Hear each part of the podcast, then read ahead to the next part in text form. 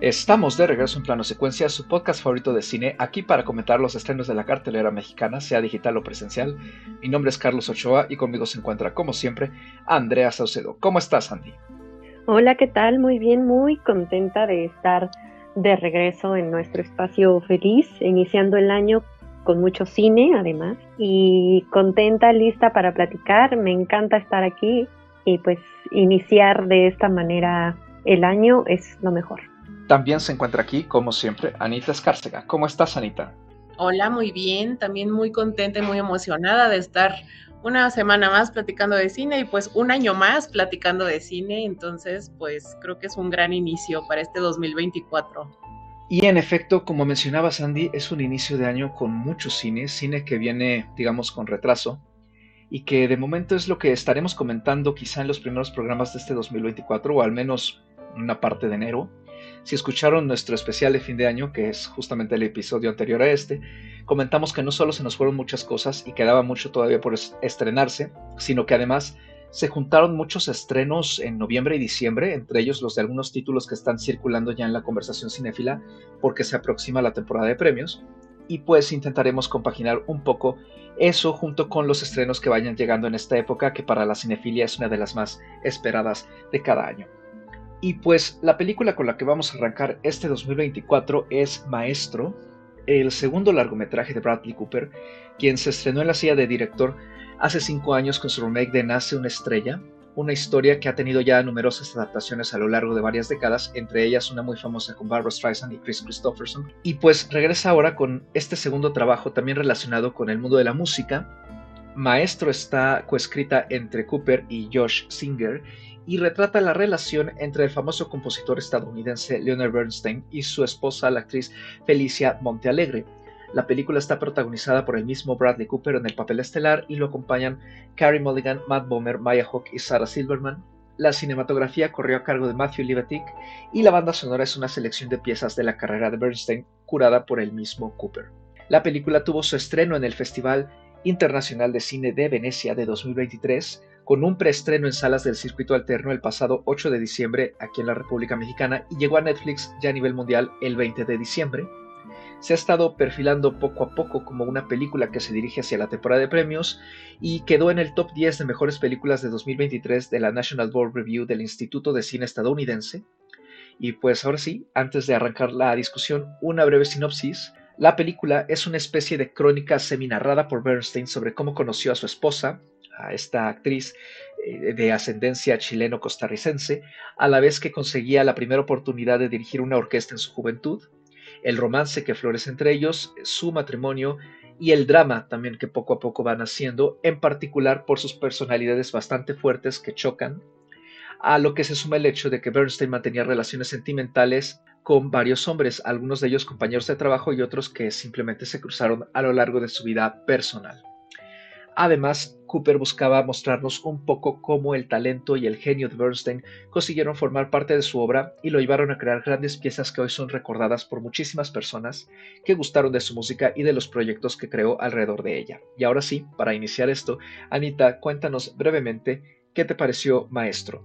Híjole, yo tengo que reconocer que a mí la película no me encantó en cuanto a guion, en cuanto a su estructura, creo que le falta pues un planteamiento más claro, ¿no? Porque se vende o al parecer es una biopic y en realidad mm, no nos cuentan gran cosa sobre el trabajo de Leonard, ¿no? Nos habla más pues de la relación que él tenía con Felicia, de este matrimonio que ellos tuvieron durante cuarenta y tantos años y se enfoca sobre todo más hacia la segunda parte de la película, pues en, los dramas y en los pequeños problemas, ¿no? Que ellos llegaron a tener, no tan pequeños de hecho. Pero vaya, creo que la película tiene sus, sus cosas rescatables, ¿no? En cuanto a la cinematografía, en cuanto a la musicalización, creo que tiene cosas que valen bastante la pena, pero en cuanto a guion y en cuanto a su estructura narrativa, creo que le falta bastante, creo que le faltó pulirse mucho. Y algo que a mí me pareció, al menos muy obvio, creo yo, es que pareciera que es una película pensada, planteada desde un principio muy específicamente para la temporada de premios, ¿no? Como que me da la impresión que Bradley Cooper lo que quiere es ganarse el Oscar como del hogar y se hizo su película como que planeada específicamente para eso, ¿no? Entonces, creo que se nota mucho, creo que resulta muy obvio y eso tampoco me gustó. Andy, ¿a ti qué te pareció maestro? ¿Compartes un poco la opinión de Anita? Sí, eh, la verdad es que mm, comparto la opinión en varios aspectos. Me parece que justo yo también me estuve cuestionando el tema de si era una biopic o qué era el ejercicio o la intención de, de, contar esta historia, porque me parece que le faltó claridad en muchos sentidos. En términos del tiempo, en términos del, de hacer apuntes, ¿no? Justamente, pues si bien sí se mencionan parte de lo que él hizo como compositor, como director, ¿no?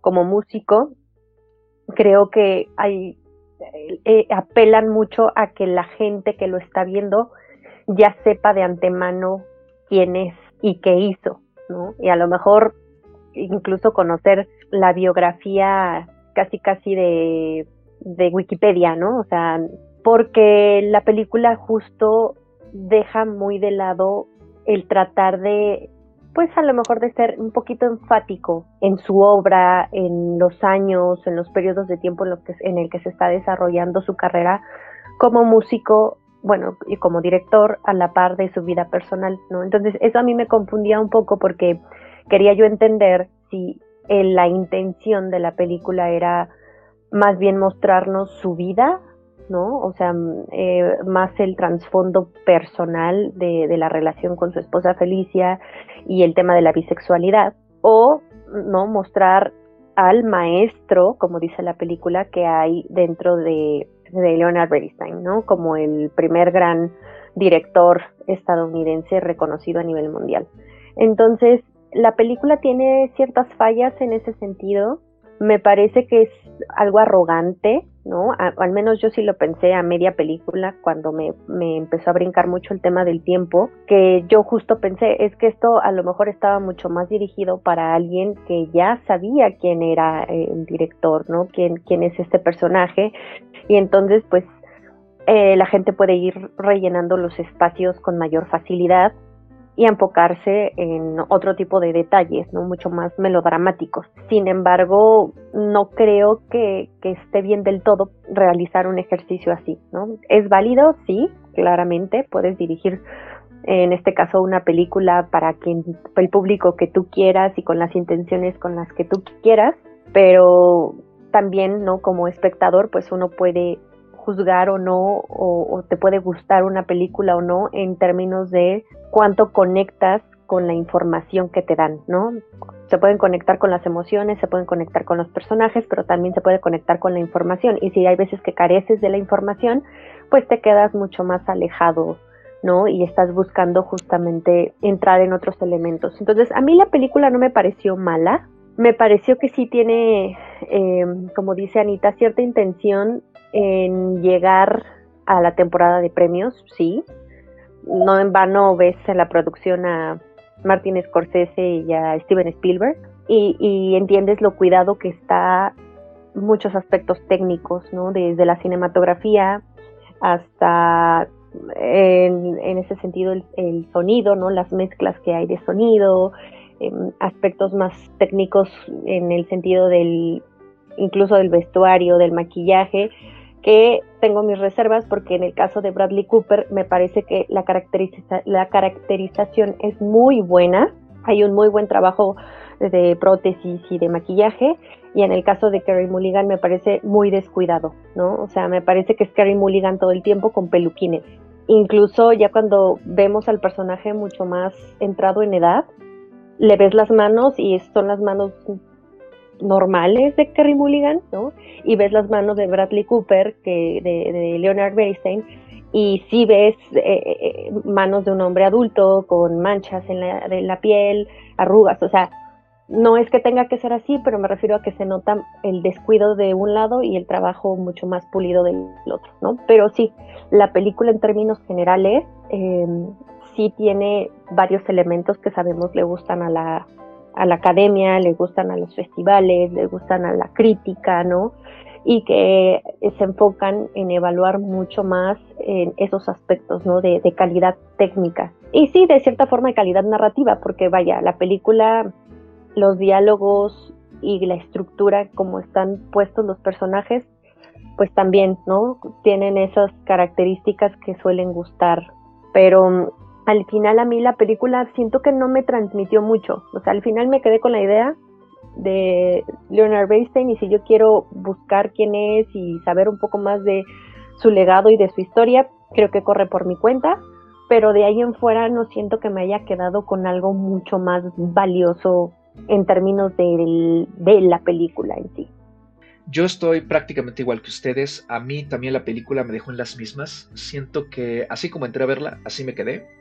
No me dijo mucho a pesar de que en un inicio me parecía muy prometedora y creo que una palabra con la que podría describir mi experiencia con Maestro es frustrante, porque la película tiene bastante potencial, creo yo, Cierto, quizá no sea tan interesante ver los pormenores del drama doméstico entre Bernstein y Montealegre, puede ser, es válido, pero creo que lo que ocurre aquí es que toda la película está hecha desde un ángulo en el que el potencial no lo aprovecha. Y esta falta de claridad que mencionan yo la veo planteada desde un inicio, de ahí que diga que es frustrante, porque por lo menos durante, digamos, todo el primer acto, que ocurre en blanco y negro por alguna razón que no alcanzo a entender, salvo que sea por mero capricho o intento de evocar al cine de antaño, me gustó que había cierta propuesta narrativa con una chispa que sí se remontaba al cine de antes, con actuaciones sumamente expresivas, más un juego de iluminación y un trabajo de cámara y hasta cierto toque surreal, sobre todo con esta secuencia en el teatro en la que hasta entran unos bailarines y ellos se vuelven parte de este momento que juega incluso con el espectador y me dio esta idea de que para darle la vuelta a la biopic tradicional Cooper iba a jugar un poco con la teatralidad justamente porque era un elemento muy importante en la vida y obra del propio Bernstein. Pero luego llega el color, se vuelve todo menos juguetón y se transforma en un drama sumamente convencional que terminó dándome la impresión de que iba tocando puertas en un pasillo sin entrar nunca en ningún cuarto. Busca tratar diversos temas, pero nunca explora bien ninguno, y esa es la razón por la que al final, creo yo, no nos dice mucho.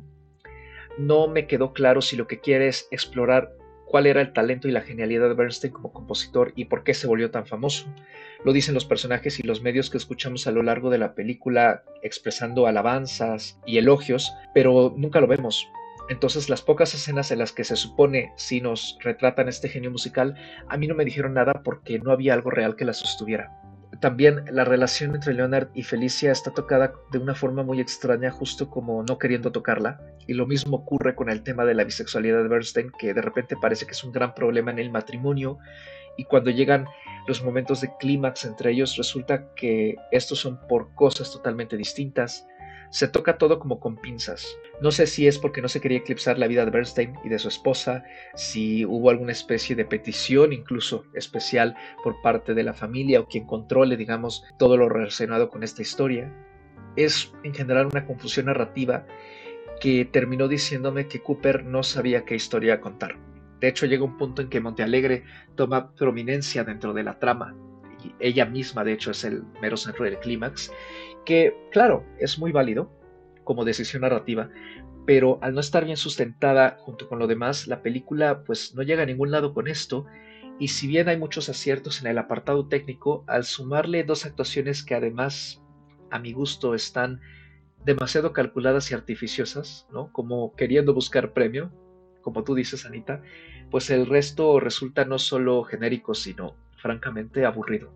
Sí, yo estoy muy de acuerdo. A mí también me parece que la película es muy inconsistente, incluso en la actuación de Cooper, en el tono, en el tema o los temas que medio toca, pero no.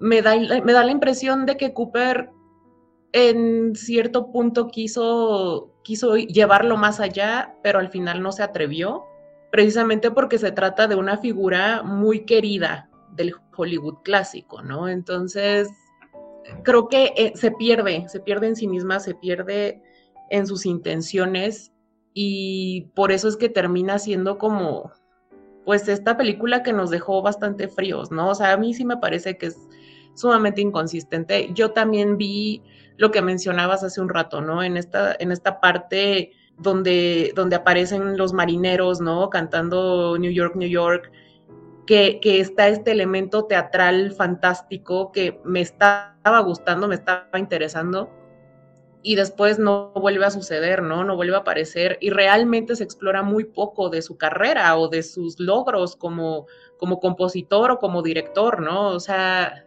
la película en un inicio te va planteando que va por ahí, pero después se pierde totalmente.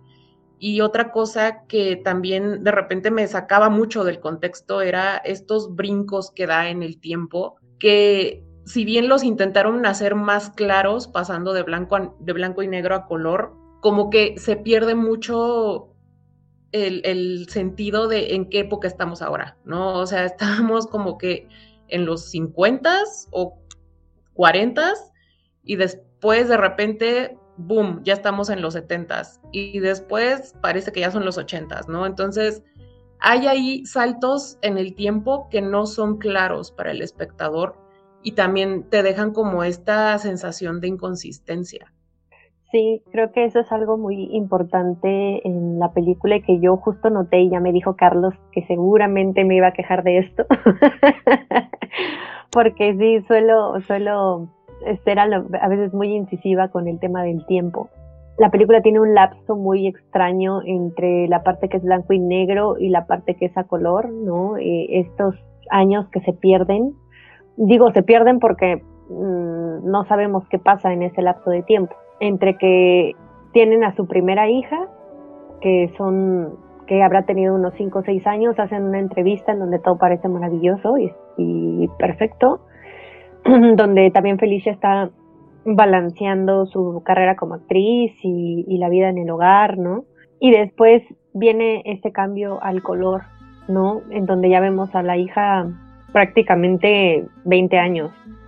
Ahí pasan cosas que a mí no me terminan por, por convencer, ¿no? En términos de, del tiempo, porque justamente yo ya no sabía en qué año estábamos y me perdía mucho también por el tema de la, de las pues de la caracterización, ¿no? Que, les digo, yo en Carrie Mulligan no vi gran cambio, en el que estaba viendo como el paso del tiempo era en el personaje de, Bradley Cooper y también, ¿no? Pues cuando ves a sus hijos ya de la mayor de más de 20 y luego la, chica de haber tenido ya unos 15, 16 y por ejemplo, esta parte en la que se separa de Felicia, nunca supe cuánto tiempo se separó, ¿no? Pero aparentemente sí estaban separados. Entonces la película tiene poca claridad, ¿no? Eh, no solo en hacer énfasis en los aspectos artísticos de, la carrera de Leonard Bernstein, sino que en el, si, si, si, el enfoque era la vida personal, creo que también ahí se queda muy corto, ¿no? En, el desarrollo de, de la historia si bien mm, por ahí he visto, ¿no? Que mucha gente la está viendo justo del lado de la relación, o sea, el matrimonio con Felicia para resaltar, ¿no? Que, que pues Carrie Mulligan también lleva una parte muy importante de la película y justo se centra, ¿no? Eh, básicamente en su relación. No sé, creo que no está balanceado, no termina por gustarme que siento que no es ni uno ni otro, ¿no? Como que se queda en el abismo, porque si fuera tal cual el matrimonio creo que exploraría mucho más los conflictos. Puede que, que, que no, como dice Anita, no quisieran meterse tanto en ser este, escandalosos o en llevarlo mucho más allá, ¿no? Por, por, cuidar a la figura, pero bueno, bueno, si ya ibas a hablar de tocar el tema de la bisexualidad y el tema de las drogas y el alcohol y el que anduviera con un jovencito o con varios jovencitos mientras estaba casado y que su esposa lo sabía, creo que, podría, que se podría haber explotado de mejor forma, ¿no? En, en ese sentido, cuando su familia se da cuenta, ¿no? Porque esa es otra cosa. Primero su hija lo le pregunta, ¿no? O sea, los rumores son ciertos y él no. Y Corte B ya está separado de la esposa, ya todo el mundo sabe que anda con un hombre, entonces eh, creo que evade muchas cosas en ese sentido la película, ¿no? Y hay una escena en particular en donde está cámara, cámara fija, ¿no? Entra Bradley Cooper, está Carey Mulligan, eh, parece que van a celebrar Acción de Gracias y hay una pelea, pero la pelea nunca entendí de qué era. Porque, eh, o sea, nunca entendí por qué estaban peleando. Porque él entra y ella está enojada y está fumando, enojadísima, y le, le, le, dice casi casi estúpido, pero pues no sé por qué le dijo estúpido. ¿No? O sea, creo que en ese sentido yo pensé que iba a ser una confrontación a lo mejor mucho más fuerte porque la familia ya, ya sabía que, que, él está, era bisexual, que estaba saliendo con un hombre, a lo mejor, ¿no? Eh, y ella iba a enfrentar también el hecho de que si bien ella lo aceptó así, pues a lo mejor ella se equivocó o ella le, exigía respeto, eh, pero nunca entendí cuál era la discusión, porque ella al final sí lo, lo, insulta, ¿no? Le, le dice que, que, está mal, pero no, no, no, entendí si era en el aspecto musical, no entendí si era él como papá, si era él como esposo, o sea, no, no me quedó claro en ese sentido la idea, ¿no? Entonces la película va dando saltos en ese aspecto que a mí hace que no me quede claro tampoco me queda claro la reconciliación, ¿no? El que él esté tocando una pieza y nos estén mostrando su genialidad como director en una locación increíble y seguramente eso fue súper famoso en el mundo y de repente vaya abraza a su esposa y le dice, ay, qué bueno que estás aquí y ya viven juntos otra vez. Insisto, me parece que, que aunque el conflicto fuera el matrimonio, no le hallo en sí bien cuál era el conflicto del matrimonio, ¿no? Porque siento que nunca hubo una confrontación específica o en el desarrollo de los personajes con otros personajes o en sí mismos hubiera em, ese dilema, ¿no? Y yo ahí tengo un reclamo también porque hay algo que no entendí, no sé si Carlos y Ana sepan, me expliquen, porque yo soy muy ignorante, pero no entiendo por qué. En primera dejaron Snoopy afuera. En segunda, ¿por qué, porque, porque cuando están peleando en la habitación aparece un Snoopy gigante de globo volando entre las ventanas? Eso me distrajo muchísimo, a lo mejor por eso no entendí de qué peleaban, porque había elementos insertados también ahí que no sabía yo que estaban haciendo, pero que quise creer que eran importantes. Yo hasta dije, ¿habrá tenido algo que ver este Leonard Bernstein con, con Snoopy? ¿O Snoopy es algo importante en la acción de gracias y yo no lo sé? Yo estaba igual y de hecho esto fue algo que yo le comenté a Carlos el día, hoy en la mañana creo fue. A mí la parte del Snoopy me dejó igual, igual de confundida, tampoco entendí cómo cuál era la relevancia de Snoopy porque en esa escena parece ser muy importante, ¿no? O sea, llega llega Leonard Bernstein a su casa y empieza a regañar a los hijos porque dejaron el peluche de Snoopy afuera, ¿no? Y luego en medio de esta discusión los niños les empiezan a gritar, papá, papá, viene Snoopy, va a salir Snoopy. Y luego aparece el Snoopy gigante y es como de, ok, pero ¿qué tiene que ver Snoopy en todo esto?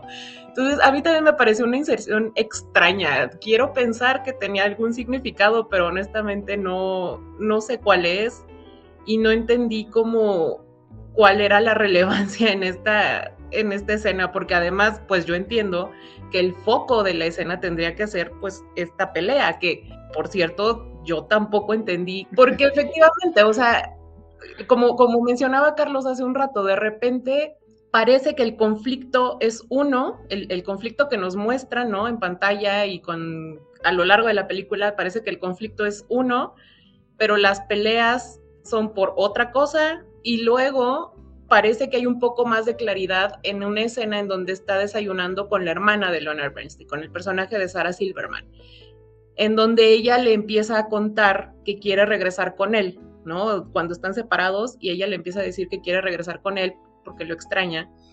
Y ella empieza a, hablar de, de que ella aceptó cómo era él, pero había como estado negando, ¿no? Negándose a sí misma el darse cuenta de que ella también necesitaba su cariño, ¿no? Y que todo el mundo a su alrededor parecía tener que estar llamando su atención y ella como que sentía que ella no y se dio cuenta al final que sí lo necesitaba, ¿no? Entonces entiendo que hay como que varios conflictos, unos son los que nos muestran, otros son los que se hablan y otro es el que acepta el personaje de Carrie Mulligan. Entonces también eso a mí me confundió mucho, como que si el foco era el mostrarnos la relación o el explorar la relación que ellos tenían tampoco es clara.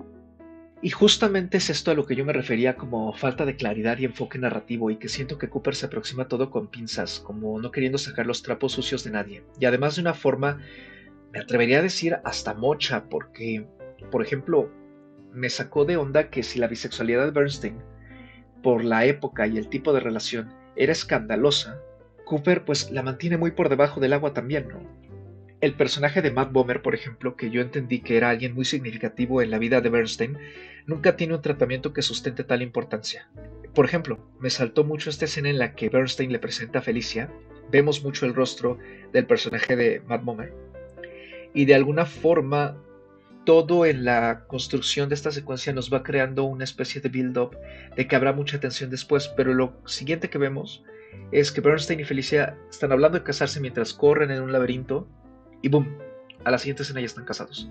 Siento que deja como una especie de cliffhangers dramáticos sobre los numerosos temas que toca, pero nunca los recupera o les da seguimiento y si vuelve a ellos es de una forma tan tangencial que para ese entonces, aunque sean importantes, como no se han sostenido a lo largo de la película, resultan irrelevantes y sumamente aleatorios. También en ese sentido, el resto del aspecto de la, bisexualidad de Bernstein lo vemos a través de este otro hombre que conoce en una fiesta pero lo mismo, es un personaje sin voz ni voto que así como llegó, así desapareció. Me da la impresión de que Cooper no supo cómo retratar este matiz de Bernstein y que como director, si bien parece que es una película de un drama común entre dos personas, la particularidad del mismo quizá necesitaba una mano más sensible a las distintas capas de estos dos personajes y cómo estaban chocando entre sí a la par de explorar sus trayectorias profesionales. Al final me terminó dejando en ascuas porque ni me enteré de nada y lo único que vi fueron momentos de melodrama que tampoco van hacia ningún lado y me termina diciendo que a Cooper pues le quedó grande la figura de Leonard Bernstein para su retrato en cine. Digo, él mismo lo ha dicho, ¿no? Que admiraba a Bernstein muchísimo, que quería explorarlo como una especie de homenaje, como una especie de símbolo de apreciación, de cariño, pero también a mí me transmite como cierto capricho, y justo así termino sintiendo la película, ¿no? Como un capricho con un fuerte toque de vanidad. Para mí eso termina siendo justo la estaca letal de la película porque no terminas conectando mucho con ella, o al menos no fue nuestro caso en este panel. Y se termina viendo como deficiente e inconsistente en muchos aspectos porque por muy bonita que luzca y por mucho que se esfuercen los actores, pues no consigue sacar provecho de ninguno de sus elementos porque no tiene claridad sobre cómo llevarlos a buen puerto, ¿no? Yo la verdad no tendría mucho más que añadir. Sé que había cierta expectativa alrededor de este trabajo de Cooper porque Nace una estrella pues gustó muchísimo. En lo personal yo no le vi nada excepcional ese trabajo, me pareció en su momento simplemente correcta, pero sí recuerdo notar que también sentí cierto desbalance narrativo en esa película, pero no sentí que se descuidaran tanto los demás aspectos como aquí. Siento que como director Cooper se sigue enfocando demasiado en la actuación y deja muy de lado todo lo demás o se lo deja a las personas con las que decide colaborar y como que no hay una visión al final completa para mí o que cuaje todo y pues yo concluiría para maestro con dos estrellas y media porque justamente es una película hecha medias y solo la recomendaría a quienes tengan el afán completista de ver lo que estará circulando en general durante la siguiente temporada de premios. Pues yo estoy muy igual. Yo me quedé, pues básicamente en las mismas, ¿no? Creo que la película, pues sí, creo que efectivamente tenía potencial. Creo que es un personaje interesante para, explorarse y pues muy seguramente a cargo de otro director hubiera funcionado mucho mejor. Pero, pues no, por desgracia sí, sí, creo que fue algo decepcionante. Yo particularmente no tenía tanta expectativa porque yo no soy tan fan de Bradley Cooper, pero sé que ha gustado bastante en, ciertos círculos, ¿no? Y creo que también tiene que ver con lo que yo mencionaba hace un rato, ¿no? Que se trata de un personaje muy querido del Hollywood clásico, ¿no? Entonces, que es una película que está planeada 100% para la temporada de premios, ¿no? Que a la academia le encanta ver, pero yo me quedo pues bastante fría con esta película. Yo me quedo con dos estrellas. Yo tampoco, bueno, a mí en realidad no me decepcionó, no tenía tampoco altas expectativas. Eh, la iba siguiendo un poquito más o menos eh, justo por los comentarios, la crítica, la temporada de, festivales. Yo no tengo problemas en general con Bradley Cooper. Me parece que de algunos años para acá también ha sido un poco más selectivo en sus proyectos y en los personajes a los que escoge. Me parece que ha alcanzado un rango de actuación también Mm, bueno, no voy a decir que grandísimo ni excelente, pero me parece que, tiene algunas, eh, algunos trabajos buenos. En este caso me parece que las actuaciones, tanto él como la de Carrie Mulligan, resaltan bien y creo que en ese sentido sí se compaginan, ¿no? Como eh, en ese mismo tono, en esa misma dinámica que llevan sus personajes. Creo que sí como director le falta trabajar, ¿no? Creo que tiene las ideas, eh, le falta a lo mejor pulir un poco más, se, se, acercó o se ha acercado a gente interesante que le puede en ese sentido ayudar. Eh, la historia tenía potencial, estoy completamente de acuerdo con Carlos y con Ana. Yo desconocía mucho ¿no? de, de este personaje, su nombre nada más por ahí algunos datos. Eh, y bueno, es que la película me haya nutrido ¿no? en ese aspecto, pero al menos eh, insisto, ¿no? Si yo quisiera ya saber un poco más, pues entiendo que el personaje en sí es de una importancia pues histórica, como menciona Anita, ¿no? Para el, para el Hollywood clásico. Yo me voy a quedar con las tres estrellas justo por el final. Me parece que tiene un corte espantoso en ese sentido y no corte técnico, ¿no? un corte de, de la historia en sí porque después de, la muerte de su esposa ya no pasa nada. O sea, es como si se hubiera también acabado la carrera de, de Leonard Bernstein y, no fue así. ¿no? Todavía estuvo trabajando, me parece, hasta el poco tiempo antes de morir, ¿no? Y la película, incluso en el, en la escena en la que corta, me parece que no es un final como tal, ¿no? O sea, cuando cortó, yo me quedé pensando en que, algo más iba a pasar, ¿no? O que iba a seguir hablando el personaje, o que se iba a mostrar algún que pasó después de su vida, a lo mejor no los efectos de que no estuviera Felicia con él, o de su familia, o de su carrera, o de algo, y la verdad es que ya no pasa absolutamente nada. Eso creo que eso es algo que sí no, no me gustó nada, ¿no? El final. Sí está muy lejos, ¿no? De, de ser una historia concisa, de ser una historia que te atrape, de ser algo que te deje mucho más sobre un personaje importante. Es una lástima que esta película no permita que el público se acerque más a esta figura. La verdad tampoco veo ni creo que llegue más allá de algunas nominaciones en esta temporada de premios que ya arranca en estas semanas. Yo particularmente no sería algo que recomiende, pero si alguien justo ya conoce y está muy encantado con esta figura o, lo ha seguido y tiene mayor conocimiento que yo, pues a lo mejor la, va a disfrutar ¿no? De, otra forma. Entonces, eso, con eso me quedaría yo con esta película, ¿no? La audiencia decidirá si la ve o no, o si comparte pues las opiniones que, que hemos dado. Y con esto terminamos esta breve discusión de maestro, que como se dijo en un inicio la pueden encontrar ya en Netflix. Queda nada más la primera recomendación del año, que es otra película que también está en esa plataforma y tuvo su preestreno en salas al mismo tiempo que Maestro aquí en México. Y se trata de esta producción mexicana llamada Familia, de Rodrigo García Barcha, hijo de Gabriel García Márquez, que es un director colombiano que cuenta con una filmografía bastante ecléctica, entre sus trabajos se encuentra Albert Nobbs con Glenn Close y Los últimos días en el desierto con Ewan McGregor. Y pues en familia seguimos justo a una familia cuya cabeza es Leo, interpretado por Daniel Jiménez Cacho, quien reúne a sus hijas, nietos y demás en el rancho de la familia, que además es una productora de aceitunas, para comunicarles que tanto la casa familiar como el negocio se pondrán en venta debido a dificultades económicas y esto genera una crisis en la que los personajes cuestionan el legado familiar y cómo éste les ha afectado en sus respectivas vidas. El elenco lo completan Ilse Salas, Cassandra Changuerotti, Natalia Solián, Ángeles Cruz y una aparición especial de Maribel Verdú. A mí me parece que el elenco en sí está excelente a lo largo de todo el metraje. Habrá quien diga seguramente que parece no tratar de mucho, pero en lo personal la encontré muy disfrutable sentí que formé parte de esa familia durante estos momentos de cuestionamiento y me recordó mucho en cuanto a su carisma y ambientación a Totem, que la comentamos también hace unas semanas. y me parece que es una bonita opción para esta época inicial del año en la que seguimos reuniéndonos mucho con amistades y familiares para terminar las celebraciones decembrinas. Y pues como dije, la pueden encontrar ya en Netflix y queda solo decir dónde nos pueden encontrar. A mí me pueden encontrar en ex Twitter o en Instagram como arroba animalceluloide. Ya saben que yo no tengo nada más que hacer y ahí me encuentran siempre. Y si quieren seguir mi visionado de películas, me encuentran en Letterboxd como Ana Escarcega. A mí me pueden encontrar en ex Twitter o en Instagram como arroba. Ahí siempre estoy compartiendo contenido diverso, ahora un poquito menos en ex Twitter, pero siempre compartiendo información de deportes, del cine, de la vida, de los K-dramas y cualquier comentario siempre es bien recibido.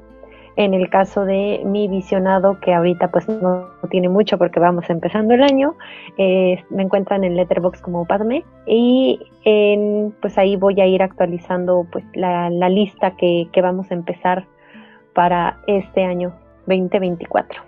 Y a mí me pueden encontrar en ex Twitter y Letterbox como arroba mrcarlos8 dígito y nada minúscula. Lo mismo ahí saben que comentarios sobre cine, libros, música, la vida y demás son bienvenidos o bloqueados según sea el caso. Este programa, como todos los demás, lo pueden encontrar en su plataforma de podcasting preferida y pueden encontrarnos también en Instagram como plano secuencia-podcast, donde nos pueden dejar comentarios, quejas, sugerencias, dudas, confesiones y demás. Sigan disfrutando de la oferta que hay tanto en salas como en casita y como siempre, nos escuchamos en una nueva emisión cada viernes. Gracias, cuídense mucho, feliz inicio de 2024 y hasta la próxima.